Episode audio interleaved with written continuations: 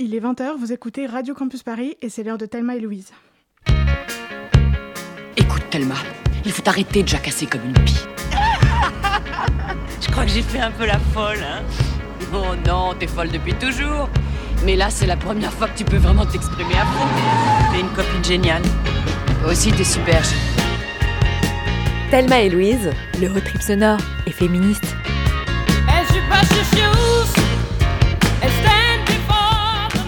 Tous et bienvenue pour ce 67e et dernier épisode de la saison.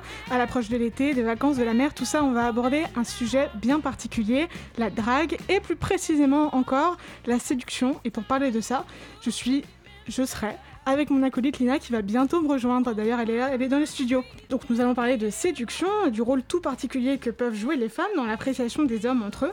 Et vous vous doutez bien que la séduction, c'est aussi une arène de pouvoir entre femmes et hommes. En tout cas, nous parlerons ici de relations hétérosexuelles, je tiens à le noter tout simplement. Et pour parler de séduction, nous parlerons donc pick-up coach en séduction et crise de la masculinité. Allez, c'est parti, embarquez avec nous pour une heure de road trip féministe et engagée. Pour parler de tout ça ce soir, nous sommes avec Mélanie Gourarier. Bonjour Mélanie. Bonjour. Vous êtes anthropologue et spécialisée dans les questions de genre et de sexualité et vous avez rejoint en 2017 le CNRS. Vous avez publié Alpha Male, Séduire les femmes pour s'apprécier en homme. Ce livre donc parle de drague, de séduction, mais plus particulièrement du rôle d'étalon de mesure entre hommes que jouent les femmes dans la séduction. Euh, autrement dit, vous étudiez donc la manière dont les hommes se mesurent entre eux en séduisant et surtout en apprenant à séduire. Euh, ces femmes-là, si j'ai bien compris, cet ouvrage, c'est votre thèse, c'est ça? Oui, oui, c'est tiré de ma thèse. Alors, euh, la thèse, euh, comme vous en doutez, était un petit peu plus longue. On a fait un travail d'édition avec mon, éditeur pour resserrer justement autour de cette analyse qui concerne vraiment plus, plus directement la, la, question des rapports entre hommes, ce qui peut paraître surprenant quand on travaille sur la séduction hétérosexuelle. Mmh. Et comment ça vous est venu l'idée de faire une thèse entière sur ce sujet? Bah, Ça m'a donné pas mal de sueur froide pendant des années, enfin pendant les années d'écriture de ma thèse, parce que c'est vrai que c'est un sujet qui pouvait paraître euh, et qui paraît encore un peu illégitime dans les sciences sociales. Euh, D'autant plus qu'à l'époque, il y avait très peu d'études sur les masculinités, très très peu de terrain sur les masculinités en France. Et euh, l'idée m'est venue parce que je m'intéressais aux relations hétérosexuelles, avant tout, avant de m'intéresser à la masculinité. Et euh, j'ai rencontré un petit peu par hasard euh, ce groupe sur un terrain précédent. Euh, je travaillais sur le speed dating à, l'époque. Et j'ai décidé de, quasiment du jour au lendemain, sans connaître tellement où, dans quoi je m'engageais, de euh, commencer une enquête sur euh, ces apprentis séducteurs. Ina, je te salue, que tu, tu euh, oui, bon, bonjour à vous. bonjour. euh, merci d'être là. Alors, dans votre livre, vous présentez d'abord la communauté de la séduction, un groupe d'hommes masculinistes au sein duquel vous avez mené votre enquête.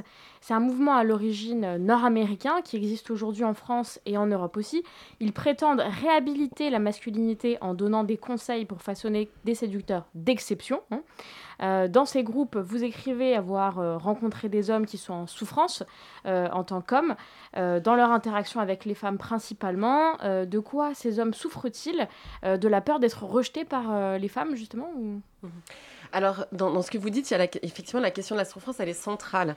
Alors, c'est très difficile d'appréhender la, question de la souffrance masculine, vous vous doutez, surtout quand on est une chercheuse féministe, parce que comment faire pour prendre en considération ces discours de souffrance sans valider leur euh, réalité, leur, euh, leur euh, existence sociale. C'est-à-dire qu'ils se disent comme ils se présentent et ils expriment des affects minoritaires, ils se disent subordonnés, ils se disent maltraités par les femmes.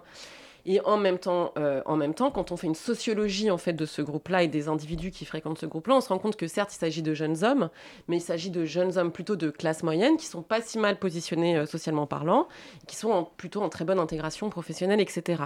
Donc, ils disposent d'un certain nombre de capitaux qui invalident la question de la souffrance sociale. Pour autant, effectivement, ils expriment une souffrance dans leur rapport aux femmes. Et cette position-là, je l'ai pensée, donc il ne s'agit pas de dire ils ne la ressentent pas, ils la ressentent, hein, il faut partir de ce postulat-là. S'ils l'expriment, c'est qu'ils la, re. Mais du coup, j'ai essayé de replacer cette euh, souffrance dans une histoire beaucoup plus large, en fait, euh, de, euh, de la, des relations hétérosexuelles et de la séduction hétérosexuelle en particulier pour montrer que finalement, ce discours de souffrance, on le, voit émerger à toutes les époques. Et du coup, quand on se rend compte de ça, on s'interroge sur l'efficacité ou l'utilité de l'expression de cette souffrance. Et elle a à mon sens, au moins deux utilités. Dans un premier temps, de créer une forme de communauté d'affect, c'est-à-dire que tous les hommes exprimeraient, euh, surtout dans cette jeunesse, enfin dans cet âge-là plutôt jeune, euh, une difficulté euh, à séduire les femmes, une difficulté d'entrer en relation avec les femmes, et notamment euh, en raison euh, de, de, la position des femmes, c'est-à-dire que enfin, ce sont les femmes qui sont responsables de cette souffrance. Hein. Mm. On passe très vite à ça. Donc du coup, ça crée une communauté d'affect entre hommes, et que cette communauté d'affect entre hommes euh, légitime leur permet de revendiquer une position sociale spécifique et éventuellement de revendiquer des droits spécifiques. Donc voyez l'importance de cette souffrance, de penser cette souffrance, parce qu'elle permet en fait de se positionner sans le dire politiquement. Mm. Et c'est parce qu'ils ont conscientisé euh, cette souffrance et parce qu'ils ont formé une communauté qui vont dans euh, cette euh, extrémité, cet extrémisme, cette violence, parce que c'est parfois les masculinistes tiennent des propos assez violents à l'égard des féministes et des femmes de manière générale, -hmm. alors que ce sont justement elles, les femmes, qui essayent de convoiter. Donc comment on bascule vers cette violence? Alors la violence, elle se situe, elle aussi, elle est, elle est, euh, il faut la penser, il me semble, euh, de, de, plusieurs manières. C'est-à-dire qu'il y a la violence, euh, aujourd'hui dont on parle beaucoup, par exemple, des incels. Alors peut-être je, je, je, dis un mot sur les incels. Oui, est-ce que vous pouvez nous expliquer ce que c'est? Donc les incels, ce sont des célibataires, enfin ils se définissent comme des célibataires involontaires et ils se sentent finalement lésés dans une société qui les empêcherait d'avoir accès au corps des femmes et le corps des femmes, il, le revendique de droit. Donc toutes les violences, verbales ou, physiques, hein, il, y a des crimes, euh, des, des, des, féminicides hein, commis par les incels, sont euh, légitimes. C'est une violence légitime selon. Bon, ça, c'est, un, on va dire, à l'extrême de l'éventail de la violence. Mais il existe, et euh, ça, c'est important parce que majoritairement, cette violence, elle ne s'exprime pas de cette façon-là, elle s'exprime ne serait-ce que dans euh, l'affirmation d'une, position dissymétrique qui, leur serait, qui serait en leur défaveur. Et ça, c'est une violence aussi, parce que c'est une, une manière de s'accaparer, en fait, une position minoritaire, donc de défaire, de, de, de, de de, de, de s'approprier la position minoritaire qui, sont, qui est encore celle des femmes aujourd'hui. Vous voyez? Et ça, c'est aussi de la violence. Donc là encore, moi, ces, dernières années, euh, notamment avec des, étu des, des, étudiants et des étudiantes en master euh, qui travaillent avec moi, on s'intéresse à des formes de violence qui ne sont pas forcément euh, les plus visibles, et notamment émises par des hommes qui se positionnent aussi en faveur du féminisme. Et euh, quand on s'intéresse à la communauté de la séduction ou à l'idéologie masculiniste, il faut s'intéresser à tout cet éventail-là de violence, de la plus extrême à celle la plus cachée, parce que celle qui est la plus cachée est éventuellement la plus efficace. Et quand justement vous, parlez de quand vous parlez de cette souffrance, de la souffrance de ces hommes que, qui vous ont exprimé, que vous devez considérer, vous avez aussi parlé d'un de quelque chose qui est central, c'est la crise de la masculinité, qui est un argument qu'ils emploient énormément -hmm. pour justifier leur adhésion justement à la communauté de la séduction. Et petit à petit, au fil de, du début de votre livre, vous démontez cet argument de la crise de, de la masculinité, et vous n'êtes pas la seule à le faire d'ailleurs, il y a pas mal de chercheurs avant vous qui l'ont fait, notamment Christine Barr. Et est-ce que vous pouvez nous expliquer pourquoi euh, la crise de, ma de la masculinité, c'est pas un argument qui est solide? Alors c'est ça ce qui est intéressant effectivement de travailler avec les travaux de Christine Barr qui est historienne et donc de l'éprouver euh, pour le coup avec une enquête ethnographique. Donc aujourd'hui de voir qu'est-ce qui se passe aujourd'hui. Euh, c'est de, de, voir qu'il y a une espèce de continuité historique dans euh, ce, que, ce que je disais un petit peu au début avec votre première question. Donc une continuité de l'expression d'une forme de souffrance existentielle à être un homme à être un homme. Et cette souffrance existentielle étonnamment on la retrouve dans l'histoire, on la retrouve euh, quasiment à toutes les époques. Elle s'exprime pas nécessairement de la même manière, c'est-à-dire que les, euh, vous imaginez bien que les hommes qui euh, s'opposent aux suffragettes, hein, les arguments des hommes qui s'opposent aux suffragettes ne sont pas les mêmes que les arguments des hommes qui considèrent que la séduction est l'arène où on doit reconquérir les pouvoirs, le pouvoir masculin. Donc il y a évidemment des transformations dans les discours, mais cette crise de la masculinité, donc cette masculinité qui serait, c'est un peu l'idée du grand remplacement, si vous voulez, on la retrouve quasiment tout le temps. Et là encore, c'est ce que j'ai essayé de faire dans mon travail, c'est de m'interroger sur si cette crise est, si récurrente, donc euh, la, validité historique euh, de, de, la crise n'existe pas, hein, la récurrence en, invalide de fait la crise, du coup, qu'est-ce qui se passe? Pourquoi ces discours de crise systématiques? Et ce que j'ai proposé comme analyse, c'est que la, la, masculinité se régénère dans cette notion de crise et a besoin de cette notion de crise pour se réformer. Et que cette réforme-là et cette transformation éventuellement positives, considérées comme moralement positives des masculinités, donc des masculinités moins violentes, etc., n'est pas forcément quelque chose qui est contradictoire avec euh, la reconduction des rapports de genre, mais fonctionne avec la reconduction des rapports de genre, puisque à tout moment, la masculinité se réforme. C'est une forme d'actualisation, en fait, des rapports de genre. À la lecture de votre ouvrage, euh, j'ai l'impression qu'on fait un, bond dans le futur, presque dans une dimension parallèle. Vous écrivez euh, et décrivez une, souffrance de certains hommes, résultant de plusieurs décennies d'oppression euh, misandre, des hommes qui luttent pour leur place, comme les femmes, elles aussi, luttent pour la leur. C'est des propos donc très violents, compte tenu de l'actualité, des violences sexuelles, des féminicides, etc. En quoi l'attitude de ces hommes doit-elle être critiquée et critiquable finalement, puisque nous aussi, femmes, on peut être dans un rapport d'oppression, eux se sentent dans un rapport d'oppression. Donc pourquoi euh, critiquer euh, un tel ressentiment et, selon vous, est-ce que euh, vous pouvez concevoir que certains hommes puissent, tout comme les femmes, justement, subir cette forme d'oppression? Ah, attendez, je suis pas sûre d'avoir bien compris votre question. Vous, vous, m'interrogez sur... Sur le, le, fait de critiquer en fait la souffrance de ces hommes, ou critiquer, ou en tout cas l'analyser et constater que eux, aussi peuvent souffrir de cette forme d'oppression? Donc, vous, ce que vous me demandez, c'est est-ce que finalement il y a une, une nécessité, enfin, est-ce qu'il n'y a pas une vérité dans la souffrance et qu'est-ce qu'on fait de cette souffrance-là? Exactement. Et la pourquoi Quelle est la raison qui vous a poussé à, à la pointer du doigt, justement? Alors, la raison qui m'a poussé à la pointer du doigt, c'est que je la rencontrais systématiquement dans les discours de mes enquêtés. C'est-à-dire que quand je rencontrais un jeune homme euh, au sein de cette communauté, euh, que j'ai euh, finalement un entretien avec lui, ou pas, ou que ce soit des discussions informelles, quasi systématiquement, il était question d'une forme de souffrance. Alors, cette souffrance, elle est exprimée d'une certaine manière, elle est... parce qu'il y a aussi une nécessité de se positionner absolument pas comme une victime. La position de victime n'est pas euh, souhaitable pour ces hommes-là, c'est-à-dire qu'elle n'est pas très masculine. Donc il y a une espèce de trajectoire un peu typique qui est décrite, qui est l'expérience de la souffrance masculine, parce qu'on ne savait pas, on était aveugle au fonctionnement social, la découverte de la communauté qui agit comme un révélateur et qui permet de se libérer de cette souffrance. Donc la souffrance, elle était, elle était dissible en fait dans la perspective de cette trajectoire-là, d'une forme d'amélioration, de prise en compte, de, considération de ce fait euh, social pour eux qui est euh, avéré, qui est euh, l'inégalité des hommes et des femmes en leur défaveur. Et est-ce qu'ils se mettent pas eux-mêmes dans cette situation-là. Est-ce que ça relève pas du, psyché et, et eux-mêmes conçoivent ces barrières et se les imposent à eux-mêmes en réfléchissant trop à, certaines attentes vis-à-vis des femmes dans le cadre de la séduction? Euh, Alors là aussi, ça voudrait dire aussi que euh, les hommes que j'ai rencontrés disaient, euh, disaient réellement ou avaient un... enfin, c'est-à-dire qu'il y avait une dissonance aussi entre ce qu'ils disaient de leur histoire et quand je les interrogeais sur leur histoire, les faits réels en fait. Donc c'est une lecture sur leur propre histoire, ce qui ne veut pas dire qu'elle est, euh, est erronée ou qu'elle est stratégique, hein. c'est qu'ils la, vivent réellement comme ça. Mais notamment, par exemple, ils expliquent, euh, souvent ce qui revient, c'est le one it. Donc euh, le one it c'est la fixation amoureuse. Donc ils rentrent dans la communauté de la séduction parce qu'ils sont tombés éperdument amoureux d'une femme, jusqu'à perdre leur propre raison, c'est ce qu'ils disent et que cette fixation amoureuse, ils la pensent comme pathologique. C'est une, un amour pathologique, c'est problématique, ça et ça les empêche d'être réellement masculins, c'est-à-dire d'avoir un contrôle sur eux-mêmes. on, en viendra sans doute tout à l'heure.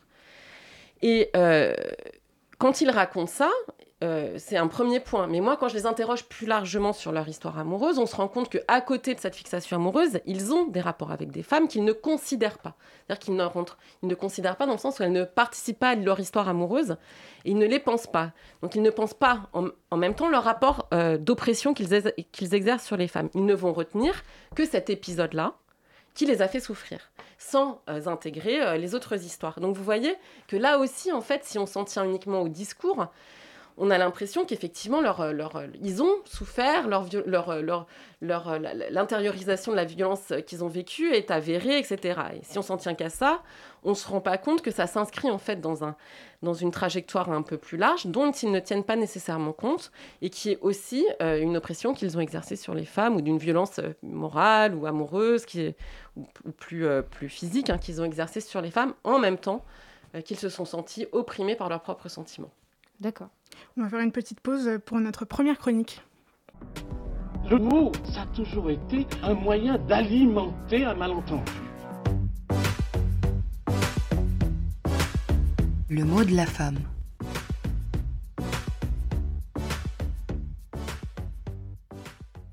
Salut Thelma, salut Louise. Alors oui, en effet, aujourd'hui, pour le mot de la femme, je vous parle d'un mot bien souvent utilisé dans le monde de la séduction, l'univers de la drague, un mot qu'on prononce sans y penser et qui pourtant, comme tous les mots bien sûr, injecte dans chaque conversation sa dose personnelle de sous-entendu, de sens et d'histoire. Alors ce mot, vous l'avez tous et toutes sans doute déjà entendu ou employé, qu'il s'agisse de vous vanter auprès de vos potes ou de parler de Thibaut, le beau gosse du lycée, qui a déjà eu plus de 8 copines différentes. Waouh Vous l'avez aussi sans doute entendu dans les salles de classe de ce lycée même, en cours d'histoire notamment. Alors, qu'est-ce qui lie Amerigo Vespucci et Thibaut avec ses cheveux ondulés et son regard envoûtant? Eh bien tout simplement la notion de conquête. C'est le mot d'aujourd'hui, c'est le mot qui fâche. Au XVe siècle, lorsque la flotte de Christophe Colomb pose le pied sur le nouveau continent, autrement dit l'Amérique, il s'agit pour nous, les Européens, d'une découverte. C'est simple, on l'a trouvé ce continent, il est à nous, il nous appartient. Encore aujourd'hui, vous le savez, les premiers Américains luttent pour faire reconnaître leur statut au sein d'une société qui les ignore presque totalement. Bon, alors d'accord, me direz-vous, mais quel rapport entre l'ère des grandes découvertes et la drague et Thibaut en 1580, le peintre Jan van der Streit finit sa gravure intitulée L'arrivée d'Americo Vespucci au Nouveau Monde. On y voit l'Italien debout, habillé richement, un drapeau en main, faire face à une femme nue, allongée sur un hamac. L'un représente donc le découvreur, l'autre la découverte. Mais pas seulement, Amerigo incarne bien sûr aussi le conquérant, le dominant, et la femme, qui elle n'a pas de nom ni d'identité propre, la conquise, eh bien elle est sans défense et elle est soumise. Notez d'ailleurs qu'en anglais, être debout se dit to be erect, et que notre brave Amerigo est donc homo erectus face à cette femme allongée, donc lascive selon les critères de l'époque. Vous avez compris le sous-texte, je ne vous explique pas davantage. Cette dynamique genrée ne s'est pas évaporée malheureusement au tournant des siècles, elle est encore présente dans nos interactions d'aujourd'hui. Cela n'est pas aidé par la physiologie des sexes qui donne l'impression que l'homme dirige car c'est lui qui pénètre, comme on pénètre sur un nouveau territoire. La comparaison est grossière, je vous l'accorde de bon cœur, mais tristement, et c'est ça qui est important, elle a sa pertinence aujourd'hui, car un territoire déjà conquis n'a plus de valeur pour une nation concurrente, tout comme la valeur d'une femme déjà conquise dégringole considérablement pour les rivaux. Ça aussi, vous l'avez déjà forcément tous et toutes observé. John David, candidat à l'émission Secret Story 2, dont le secret était J'ai 780 conquêtes à mon tableau de chasse, est perçu comme un winner. Sacré John David, waouh, bravo John David. A l'inverse, une femme ayant séduit plusieurs hommes ne profite, eh bien, bizarrement pas du même prestige. Non, euh, le mythe de la pureté, largement d'origine religieuse, persiste encore à ce jour. La définition du mot conquête dans le Larousse n'aide pas. On y trouve d'abord action de conquérir quelque chose, exemple la conquête de l'espace. Puis, juste en dessous, action de gagner le cœur, l'affection ou l'amour de quelqu'un, exemple faire la conquête d'une jeune fille. Alors, je sais, la définition se base sur une bibliographie sans doute très conséquente de textes, de poésie, de représentations de la parade amoureuse, afin d'y puiser cette définition d'apparence innocente qui se veut objective. Mais la littérature elle-même est dominée par les hommes, et même en aimant Ronsard, mignonne, allons voir si la rose ne contribue pas vraiment à sortir des dynamiques de genre. La jeune ingénue, se faisant diriger par la main experte de l'homme qui la conquiert, résultat dans l'imaginaire populaire cette idée que la femme est prise et que l'homme la prend. Jamais dans l'autre sens. Pas de définition objective qui tienne donc. Comme je me tue à vous le répéter depuis le début de cette saison, le langage n'est pas que l'incarnation d'une idée, il est l'idée elle-même. C'était le mot de la femme. On connaît tous le dicton Un amour comme à la guerre, tous les coups sont permis. Et toi, tu nous as parlé donc du mot conquête. Euh, merci beaucoup, Claire. Et maintenant, on écoute, vous le connaissez tous, Billie Eilish et le morceau Lost Cause.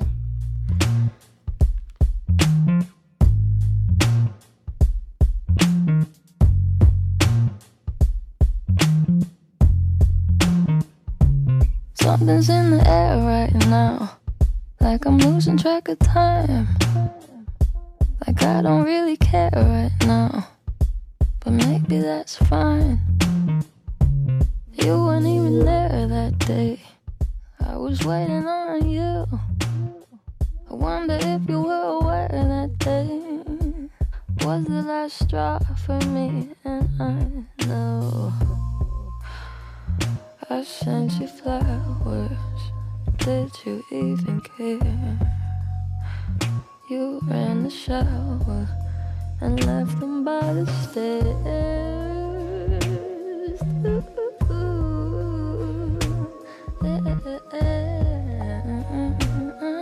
Thought you had you together, but damn, I was wrong.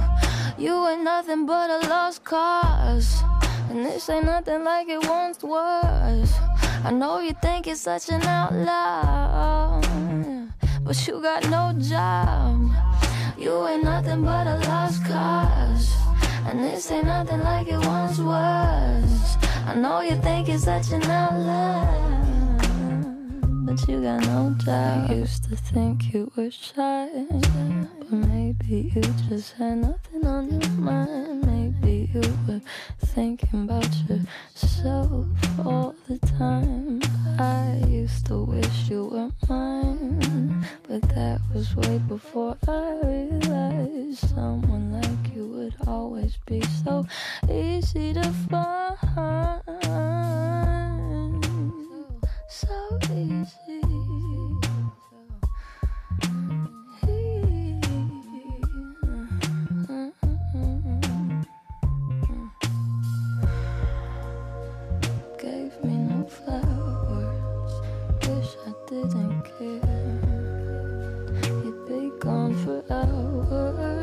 could be anywhere.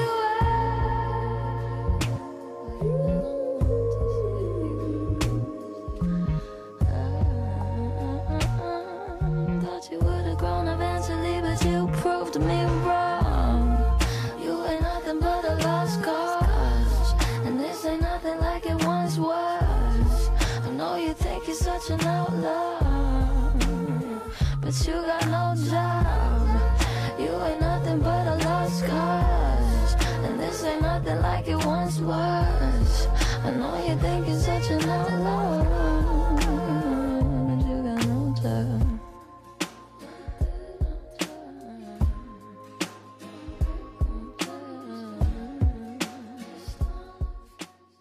C'était Billie Eilish, Lost Cause. C'est son nouveau titre et ça nous régale. Alors nous sommes toujours avec Mélanie Gourarier, anthropologue et chercheuse au CNRS, autrice de l'essai Alpha Mal, séduire les femmes pour s'apprécier entre hommes.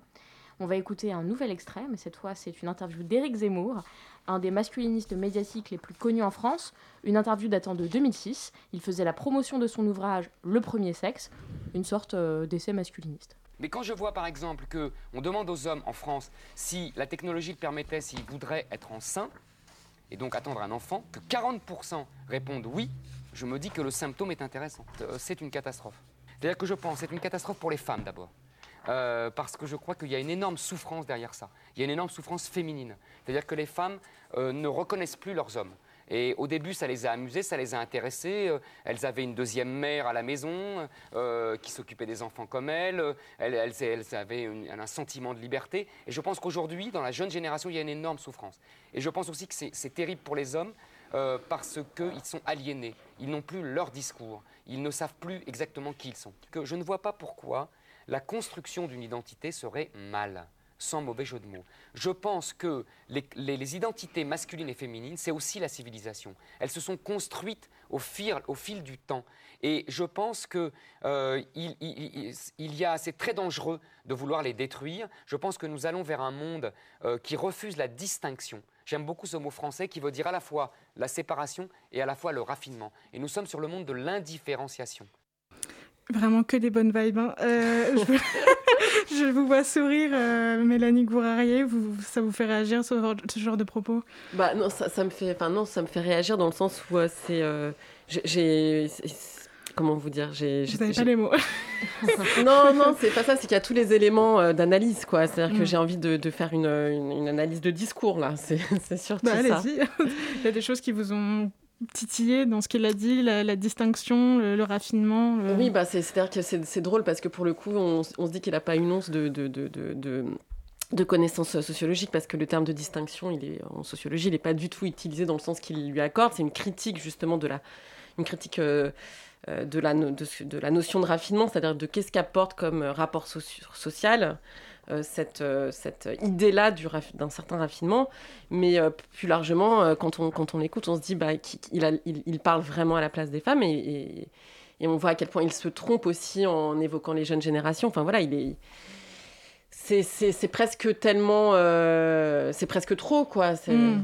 Il y, a, il y, a, quelque chose aussi qui est marquant, c'est qu'il se trompe aussi sur, euh, sur, les femmes, en fait, sur ce que demandent les femmes ah, oui, oui, oui. de la part des hommes. Enfin, c'est aberrant de penser que, que, les hommes, que les femmes recherchent la virilité euh, qu'on pourrait dire toxique enfin, chez, chez, les hommes. C'est quand même enfin, c'est une vision très, très arriérée, enfin, très reculée. Oui, et puis, et puis ce qui est intéressant aussi, c'est que le lien qui est fait entre différenciation et hiérarchisation du genre et euh, ordre social, paix sociale. C'est-à-dire qu'il euh, euh, il, explique que finalement, son discours est un discours de, qui a une, salubrité sociale. Alors ça aussi, c'est un très vieux discours, hein, pour le coup, historiquement parlant, où finalement, une, il y a une nécessité de maintenir ce rapport hiérarchique entre les sexes pour que la société aille bien. Il y a un truc qui m'a marqué aussi dans votre ouvrage, et, j'y pense parce que ça me fait penser à ce que vous dites là. Vous faites aussi dans votre ouvrage une distinction claire entre masculinité et virilité, j'ai l'impression. Et en fait, moi, je veux savoir quelle est la différence entre les deux. Parce que même mmh. aujourd'hui, en tant que féministe, on a tendance à utiliser les deux de manière presque interchangeable. Mmh. Quand on dit la, la, masculinité toxique et la virilité toxique. Qu'est-ce que vous faites comme différence entre les deux vous? Alors, j'irai même plus loin que vous. Je ne parle pas ni de virilité toxique, ni de masculinité ah, toxique. Oui, oui, bien sûr. Mais je reviendrai peut-être là-dessus. Ouais. J'ai déjà fait ah, un, Vous, un... vous ne parlez pas du tout de, de masculinité. La, non, la, de toxique, ouais. c'est un terme que je n'emploie pas, mais... Mmh. Euh, pour plein de raisons que, si vous, que je peux euh, expliquer euh, juste après, cette distinction entre masculinité et virilité. Alors pourquoi cette distinction? Elle est très liée au contexte français de la recherche. Euh, elle est beaucoup moins pertinente dans un contexte anglo-saxon, par exemple. Parce que les études sur les masculinités en France se sont d'abord faites depuis la discipline historique. Et pour des questions de source, on s'en doute, le terme de virilité émergeait davantage. Bon. Le problème du terme de la virilité par rapport à celui de masculinité, c'est que quand, vous voyez bien dans l'imaginaire, quand on parle de virilité, on a une image de quelque chose qui est déjà trop, qui est exacerbé, qui est outrancier. Et que si on s'en tient à cette définition de la virilité, on oublie plein d'autres formes de, euh, de masculinité qui sont des masculinités beaucoup plus discrètes et, pas, et pour autant qui n'en sont pas moins euh, ni euh, qui sont enfin qui n'en sont pas moins oppressives. Voilà. Donc quand on parle de masculinité plutôt que de virilité, on s'attache en fait à toute une échelle de manifestation de la masculinité qui va de la plus outrancière à la, plus invisible et qui va de la plus hégémonique à la plus euh, dominée. Et la virilité serait la plus évidente, en fait. Et la virilité, c'est souvent celle qu'on utilise pour qualifier des virilités qui sont déjà un petit peu subordonnées, qu'on pense euh, à la virilité du garçon de banlieue, par exemple, ou de l'homme racisé. C'est un, un, un, élément de, de, dépréciation, en fait, sociale. Ouais. Et un autre point intéressant que vous soulevez dans votre ouvrage, c'est la manière dont les masculinistes s'emparent justement du vocabulaire féministe et dire vouloir s'en émanciper.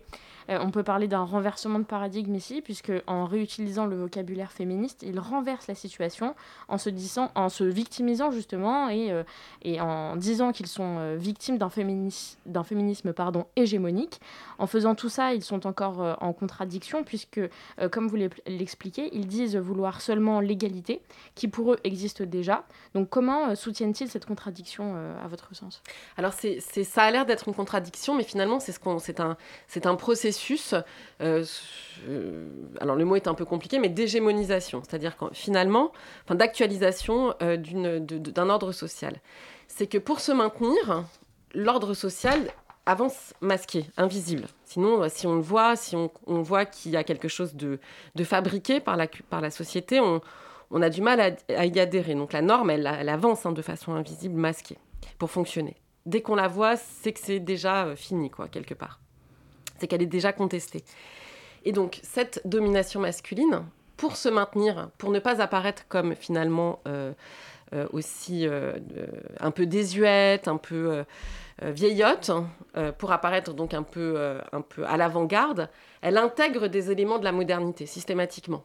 Et si ces éléments de la modernité, c'est de se positionner en faveur du féminisme, la masculinité va l'intégrer. Et c'est ce qu'on voit un petit peu aujourd'hui, où c'est pas parce qu'on a des, essais qui se présentent comme, euh, ou des œuvres, par exemple cinématographiques, qui se présentent comme, euh, comme pro-féministes ou comme directement féministes, donc euh, la plupart du temps euh, euh, faites par des hommes, hein, mais il peut y avoir aussi des femmes ce n'est pas gage nécessairement euh, d'un positionnement féministe. C'est pas parce qu'on se déclare comme étant euh, féministe et qu'on intègre un rapport à l'égalité qu'on est forcément euh, pas, dans une, pas dans une volonté de maintien de la différence de genre ou, ou encore pire d'une forme de hiérarchisation du genre. Oui, bien sûr, il n'y a pas encore de label euh, féministe, mais euh, pour, euh, certaines, pour certains artistes, on en viendrait presque, presque à ça, bah, en revendiquant les, certaines causes. Quoi. Alors, je pense pas qu'il faille. Alors là, c'est une, autre question, mais la question du label féministe, c'est difficile parce qu'il n'existe pas un féminisme, il existe des féministes. Bien sûr.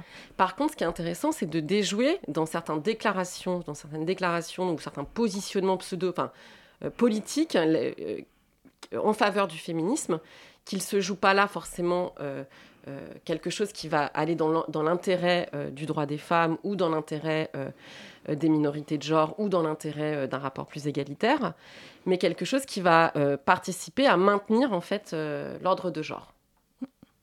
Et je me souviens aussi que dans votre, dans votre ouvrage, vous, retranscrivez des, messages sur des groupes, des forums, notamment de la communauté de la séduction, qui sont très très violent, je pense, euh, notamment à un extrait où euh, un homme écrivait que qu'on était dans une société qui était misandre jusqu'à l'os mm. et que euh, le, but des féministes c'était vraiment de casser et d'utiliser des termes vraiment d'une violence sans pareil quoi. Et je me demande mais comment c'est possible de, d'en être à ce point-là, d'être persuadé en fait que les féministes sont là pour casser de l'homme. Mm-hmm alors qu'on on est quand même, on vit quand même, on baigne dans une actualité qui euh, montre qu'il y a des violences sexuelles euh, en hausse, des féminicides en hausse. Enfin, on n'est pas du tout dans un monde où l'égalité est atteinte en fait. Mais mhm. comment ces deux réalités parviennent à vraiment coexister sans jamais se rencontrer, quoi? Bah, C'est simplement parce que les intérêts politiques sont divergents. Et vous l'avez euh, dans. dans enfin, c'est visible sur la question du genre, mais c'est extrêmement visible aussi euh, sur, euh, sur le plan de la race. Enfin, pas plus tard qu'hier, moi j'étais avec des amis ou dans le même endroit ou dans le même lieu, hein, unité de lieu, unité de gens, unité aussi un peu sociale, forcément.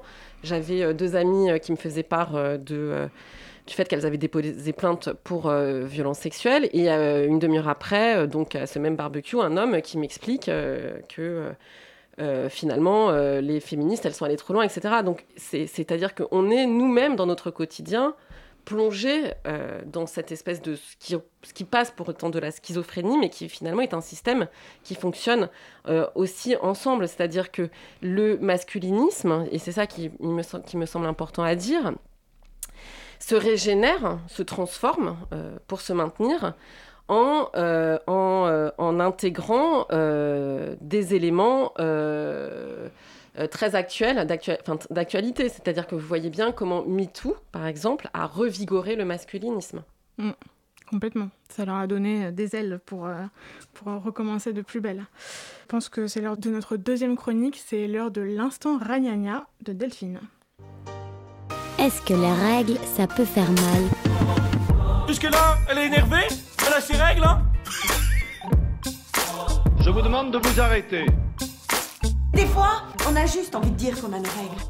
Je voudrais commencer cette chronique par une petite mise en garde accompagnée d'une sorte de présentation d'excuses. J'ai autant de légitimité à parler de dating que de permaculture, parler d'envoyer des astronautes dans la Station spatiale internationale ou disserter sur la géopolitique des Balkans. Je n'ai pas la moindre idée de ce que je raconte. J'ai, comme qui dirait, perdu la main. Non pas parce que je suis en couple depuis bien longtemps et que ces choses-là ne me concernent plus, loin de là, mais justement parce que j'ai abandonné l'idée. Je suis devenue autosuffisante, comme la Corée du Nord en fait. C'est vrai qu'on n'est jamais mieux servi que par soi-même, et ce, dans le respect le plus pur, il y a des guillemets, du communisme. C'est marrant, mais j'ai un peu abandonné le concept du dating quand j'ai commencé à accumuler les prises de conscience féministes. Qu'est-ce que je fais pour moi? Qu'est-ce que je fais pour me montrer sous mon meilleur jour et donc gagner l'approbation du mal que je cherche à conquérir?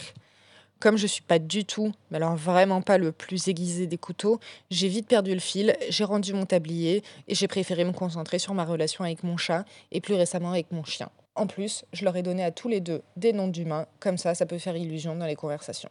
Et alors, j'espère que vous serez d'accord avec moi parce que sinon, cette chronique n'est plus qu'une séance de psy à sens unique. Mais j'ai remarqué que pour s'assurer qu'un mec ou une meuf, mais bon, moi, je suis hétéro à mon plus grand désespoir, pour s'assurer qu'un mec va nous kiffer, on est capable de se foutre des œillères, mais taille XXXXXL. Que celle qui n'a pas ignoré les plus gros red flags me jette la première pierre, s'il vous plaît. Moi, par exemple, full transparence, j'ai complètement essayé de faire passer le racisme indiscutable de l'un de mes ex pour un sens de l'humour noir et bancal. Jusqu'au jour où il a bien fallu que je me rende à l'évidence. Mais depuis, laissez-moi vous dire que je ne brille pas, mais vraiment pas, par ma fierté dans mes choix d'hommes à convoiter. Et comme ma déconstruction féministe n'est pas terminée, est-ce qu'elle le sera un jour? Au vu du poids du patriarcat qui a réussi à s'infiltrer dans les moindres recoins de nos vies, ça reste à discuter. Et donc, comme le chemin est encore long, je reste encore très frileuse à l'idée de draguer. Non pas parce que je sais pas faire, parce que je pense qu'à mon avis, la seule des fées qui se soit penchée sur mon berceau quand j'étais bébé, c'est celle de la tchatch, mais parce que j'ai l'impression que, avec des hommes, dans le jeu de la séduction, il n'y a pas de marche arrière possible. On est en cinquième vitesse, c'est trop tard. Et si on joue à se séduire et que d'un coup, finalement, je me rends compte, par la grâce d'une baisse d'hormones, que tout d'un coup, j'en ai plus envie, il y a quand même une partie de moi qui s'inquiète vachement des conséquences que ça peut avoir. On sait que l'ego d'un homme est parfois aussi fragile que l'ego d'un homme. Ouais, désolé, j'ai pas trouvé de meilleure comparaison pour parler de l'ego d'un homme que son propre ego. Et s'il faut donc se prendre un coup de poing dans la gueule juste parce que tout d'un coup j'ai changé d'avis, moi je préfère rester hors du game. Delphine, out. Moi je préfère rester toute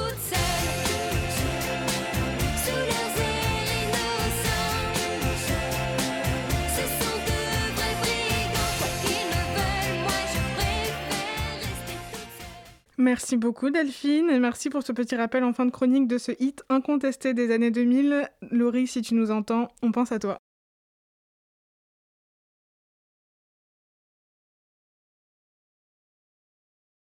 Fatiguée comme après un long voyage.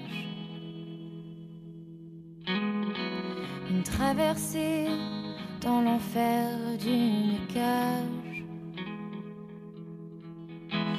Une odeur rance, un sentiment d'asphyxie. Je sors d'une transe, ma colère est finie.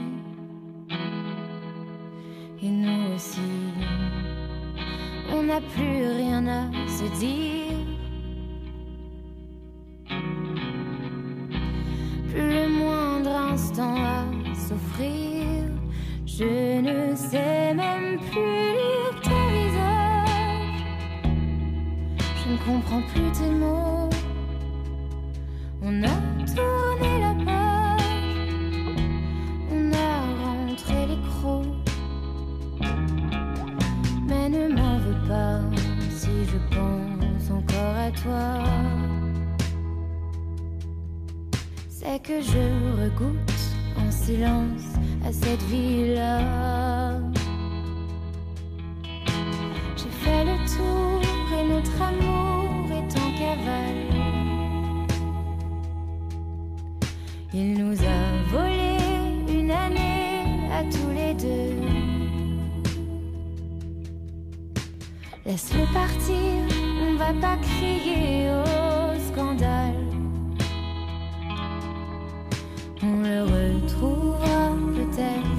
quand on sera vieux.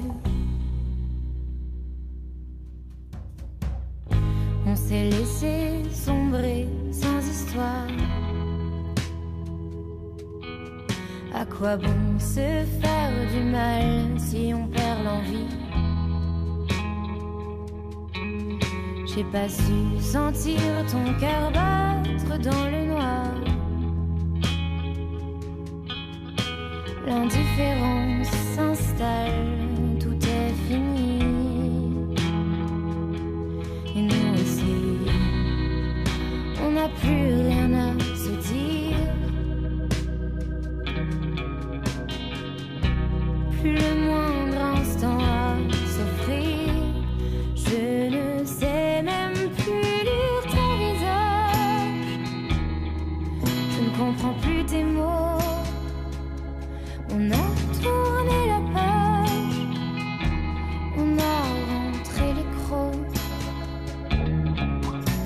ne m'en veux pas si je pense encore à toi.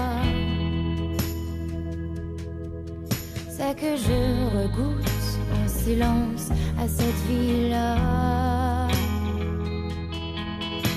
J'ai fait le tour et notre amour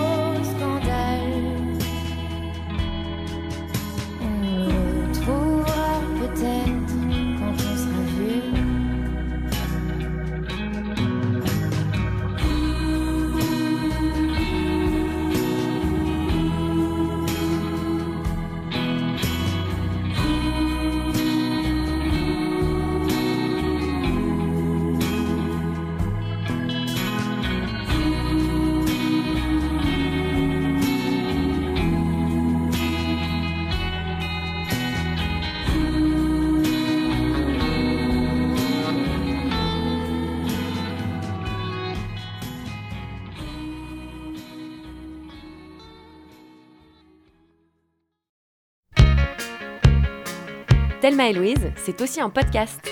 Sur radiocampusparis.org.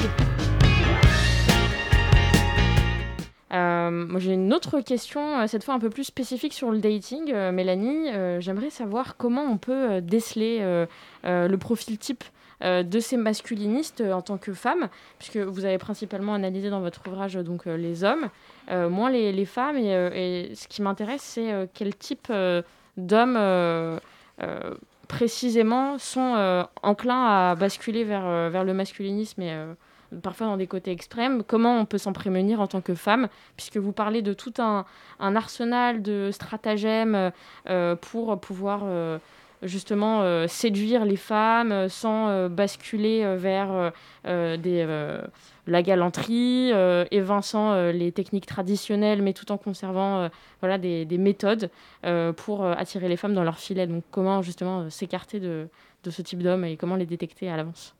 Alors, malheure- malheureusement, je ne vais pas vous donner de leçons toutes, toutes, toutes, toutes appli- enfin, applicables immédiatement, parce que je me distingue je me distancie aussi d'une euh, d'une- d'une compréhension de- des comportements toxiques.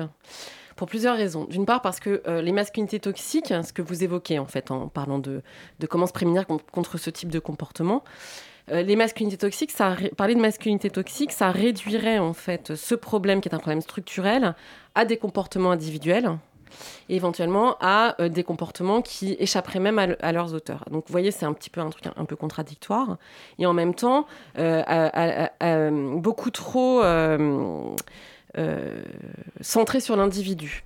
Le, problème, si vous voulez, c'est que il n'y a pas, il y a comment dire, il y a pas de, profil type du masculiniste. Le masculinisme, ce n'est pas un type de comportement, c'est une idéologie. Et je dirais que c'est l'idéologie majoritaire aujourd'hui, puisque c'est une, idéo- dé- une idéologie qui est diffuse qui, ne va pas s'incarner en un individu spécifique, mais qui va euh, s'incarner en fonction de différentes situations. Donc il peut y avoir quelqu'un qui peut avoir des propos masculinistes et pas nécessairement des comportements au même moment ou inversement, etc.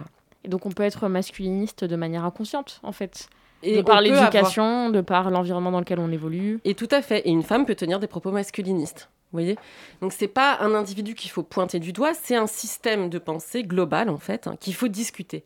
Et une manière de s'en prémunir hein, de ce système en fait, c'est de le critiquer.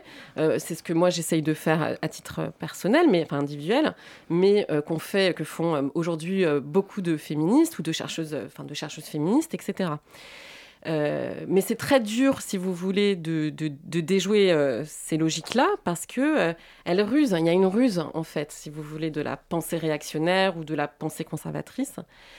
Et elles s'incarnent dans des lieux euh, dans lesquels on ne s'attend pas nécessairement à trouver l'idéologie masculiniste. Et moi, c'est ça qui m'intéresse en particulier. Je vais vous donner un exemple. Là, j'ai animé... donc moi, je suis membre d'un laboratoire qui s'appelle le Laboratoire d'études de genre et de sexualité. Et dans ce, laboratoire, qui dépend de l'Université de Paris 8, j'ai animé un séminaire avec des étudiants et des étudiantes de master. Et ce séminaire s'appelait Des masculinités en progression, point d'interrogation. Et l'idée, c'était justement d'aller chercher euh, auprès d'une population qui n'est pas nécessairement ciblée comme étant euh, masculiniste, et notamment chez les pro-féministes, des comportements masculinistes.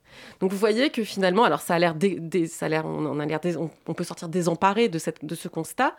Eh bien, je ne crois pas. Je crois justement, au contraire, qu'il y a quelque chose de euh, particulièrement euh, euh, intéressant politiquement, en tout cas, à avoir cette connaissance-là qu'il ne s'agit pas de personnes nécessairement, même s'il y a des comportements violents, euh, enfin c'est évident, mais qu'il s'agit d'une idéologie, d'une manière de penser, d'un- d'une forme d'état d'esprit euh, euh, contemporaine qu'on peut essayer de déconstruire, de défaire par l'observation, par la perspective historique, par la critique politique, etc. Et il y a autre, chose, encore un autre fil dans votre ouvrage qui moi m'a semblé curieux, qui m'a posé question en tout cas, c'est que hum, vous vous décrivez à quel point les, les membres de cette communauté de la séduction considèrent que la séduction c'est une arme euh, millénaire possédée par les femmes, qu'elles se transmettent de mère en fille et des choses comme ça. Et, euh, et, et ils établissent une pensée selon laquelle euh, ce, pouvoir de séduction, ça, ça les rendrait euh, de toute manière euh, inégaux entre femmes et hommes, du coup. Et que, du coup, étant donné qu'on chercherait l'égalité entre femmes et hommes, vu, qu'on a, vu que les femmes ont de toute façon un pouvoir de séduction, il y aurait de toute façon une inégalité. Et j'ai l'impression qu'en fait, ils se considèrent comme, euh, comme complètement passifs. En fait, on a l'impression qu'ils se, ils cherchent à se faire séduire. Mais je sais pas si vous comprenez, mais ça veut dire que les hommes en fait se considèrent pas eux-mêmes comme séducteurs, ils se considèrent passifs dans les rapports de séduction parce que les femmes, elles, elles ont ce pouvoir, mais eux non. Alors, c'est, je vais essayer de, de, de, reprendre un peu euh, ce que vous dites. Euh, alors, ils ne se considèrent jamais comme passifs. Hein. Ça, c'est. Euh... j'imagine que c'est complètement contradictoire à leur pensée, parce que c'est pas du tout masculin. Et, voilà, c'est-à-dire que euh, ils se, ils se, ils se disent peut-être à un moment donné opprimés tant qu'ils n'ont pas donc eu accès au potentiel de la communauté de la séduction ou au potentiel libérateur du, de la pensée masculiniste, etc. Enfin, D'après eux, hein, vous voyez bien que c'est pas ce que je pense. euh, mais leur idée, c'est finalement effectivement que euh, les femmes avaient le pouvoir de séduire et ça posait pas de problème tant que dans les autres domaines euh, de la vie, les hommes avaient le pouvoir. Sauf que d'après eux, elles auraient acquis tous les. Donc on leur concédait finalement le fait d'être désirable, le fait de d'avoir tout, tout, tout, pouvoir dans ce, ce, cette question euh, de, de l'attraction sexuelle. C'est-à-dire que voilà. Mm. ça posait pas de problème parce que les hommes contrôlaient les autres champs. Euh, de, de, de, la, la société. Voilà, mmh. de la société, et que du coup, bon, on leur concédait cet espace-là. Dans une société où elles auraient acquis tous les pouvoirs, et là, c'est là où ça devient grave, c'est-à-dire que du coup, c'est l'arme ultime des femmes. C'est-à-dire qu'elles font, elles gardent, elles gardent leur arme minoritaire dans un monde où elles sont devenues majoritaires. Et donc ça fonctionne plus. Et pour cette raison-là, euh, mm. ils cherchent à séduire les femmes, pas seulement parce que euh, parce que ils veulent être séduisants. Ça va bien au-delà en fait. Ils cherchent à séduire les femmes parce que pour eux, la séduction c'est la reine ultime où se renégocie le rapport de pouvoir entre hommes et femmes. Et ça c'est très important euh, pour ce groupe en tout cas. Mais dans ce cas, euh, si euh, les hommes, enfin en tout cas les masculinistes, on ne va pas euh, tous les mettre dans le même sac, ont peur à ce point-là de l'accaparation des méthodes de séduction par les femmes et considèrent que leur virilité baisse lorsque ce sont les femmes qui font le premier pas, comment, comment ces hommes conçoivent-ils la possibilité de, de, séduire les femmes si le premier pas ne vient pas d'elle et euh, qu'au contraire, ce serait une régression pour eux alors, il y, y, a plusieurs choses. Alors, pour eux, la séduction, c'est, ça vise d'abord à saper, en fait, l'assurance des femmes. Ça commence par là, c'est la première technique. Euh, donc, il faut, ils considèrent que les femmes sont trop assurées dans leur pouvoir de séduire et qu'il faut euh, commencer par euh, les, saper cette confiance. Et donc, ils vont faire ce qu'ils appellent une, forme de, compliment critique, un peu de séduction, pour titiller l'attention. Donc, une fois qu'ils ont titillé l'attention, tout l'objectif, c'est de les emmener, en fait, vers un territoire où ils masquent l'intérêt qu'ils ont pour elles, d'ailleurs qu'ils n'ont pas de fait en général, hein, pour que l'intérêt se porte sur eux c'est ça qu'ils considèrent comme étant l'art ultime de la séduction, si vous voulez. C'est-à-dire oui. que ce soit les femmes, mais vous voyez bien qu'il y a une action de leur part, puisque oui, ce ça. sont eux qui vont chercher cette, cette attraction-là. Euh... C'est faire le pan un petit peu pour euh, appâter euh, la proie. Et une fois qu'elle est dans leur filet, euh, là, c'est profiter de saper, comme vous dites, la confiance euh, que la femme peut avoir en elle-même. Pour, mais donc, on n'est pas très loin de la toxicité, finalement. Vous ne le dites pas, mais on, on est très proche dans les, dans les méthodes, en tout cas. Je ne sais pas ce que, ce, que, ce que veut dire toxicité, si vous voulez. Okay.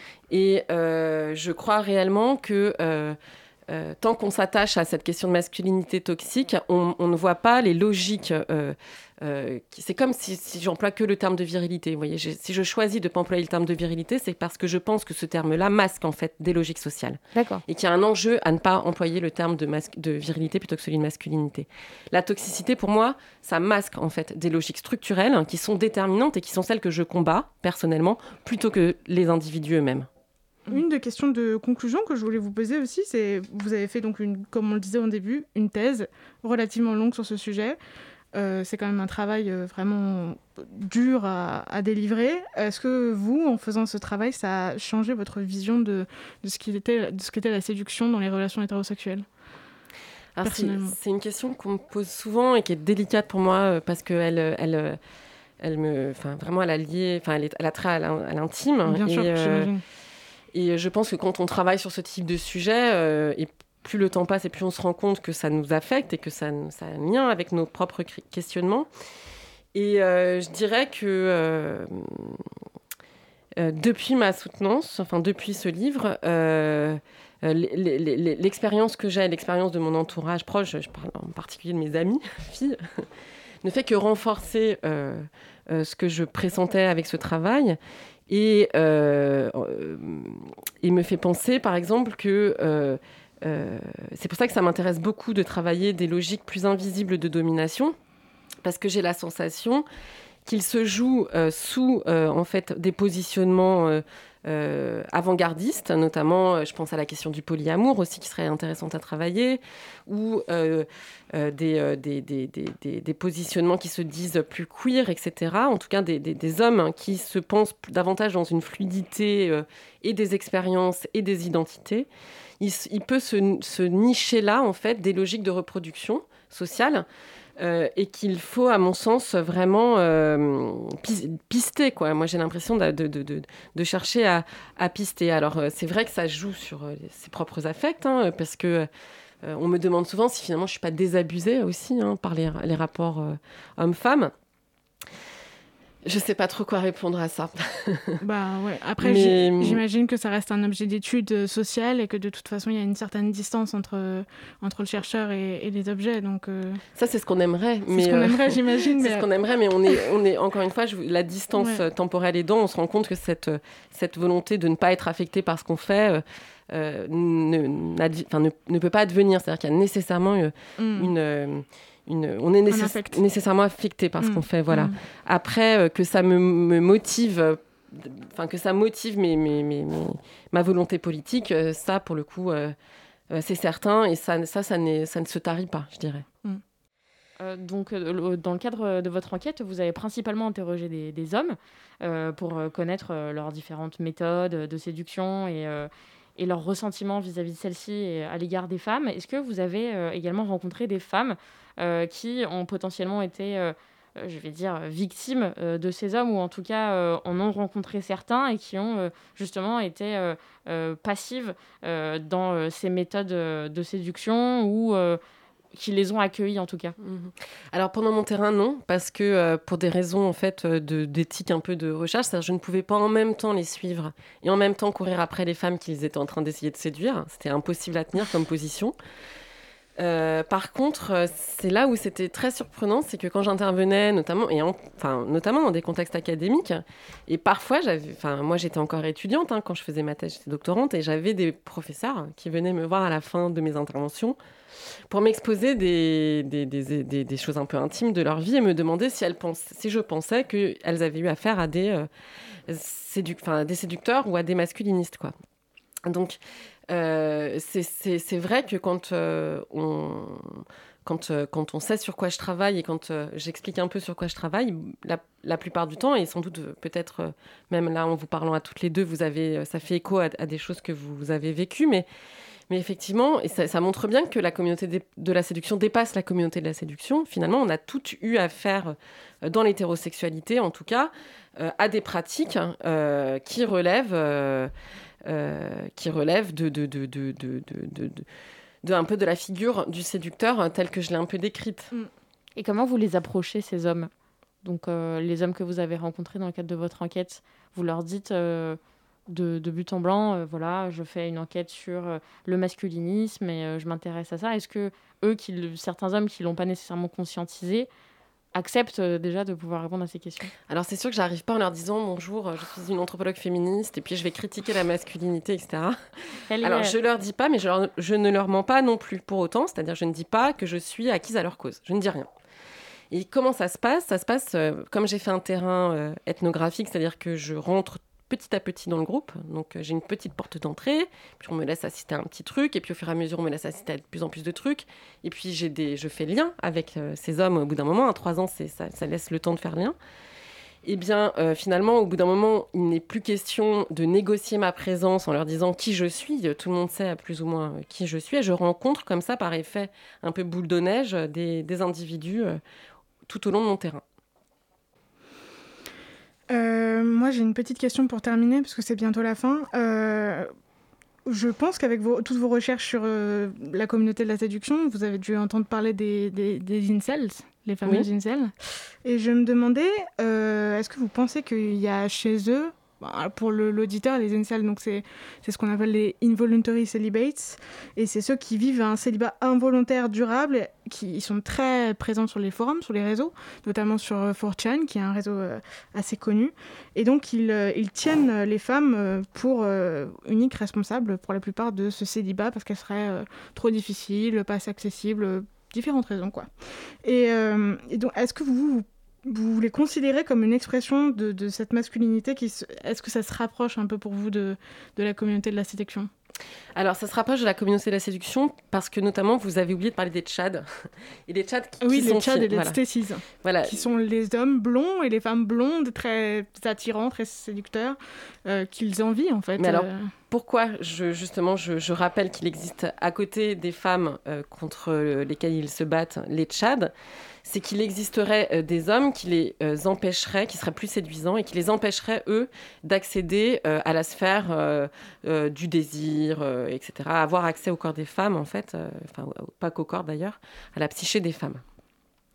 Et c'est important parce que ce que je montre dans mon, dans mon travail aussi, c'est que au-delà du rap, enfin, ce que veut dire le titre de mon livre, hein, séduire les femmes pour s'apprécier entre hommes, c'est que ce qui est visé n'est pas nécessairement le rapport aux femmes les femmes finalement sont, mises en sourdine très rapidement. Il est question dans les discours des femmes, mais, les pratiques, c'est du rapport entre hommes. Et ce qui compte, c'est le lien entre hommes.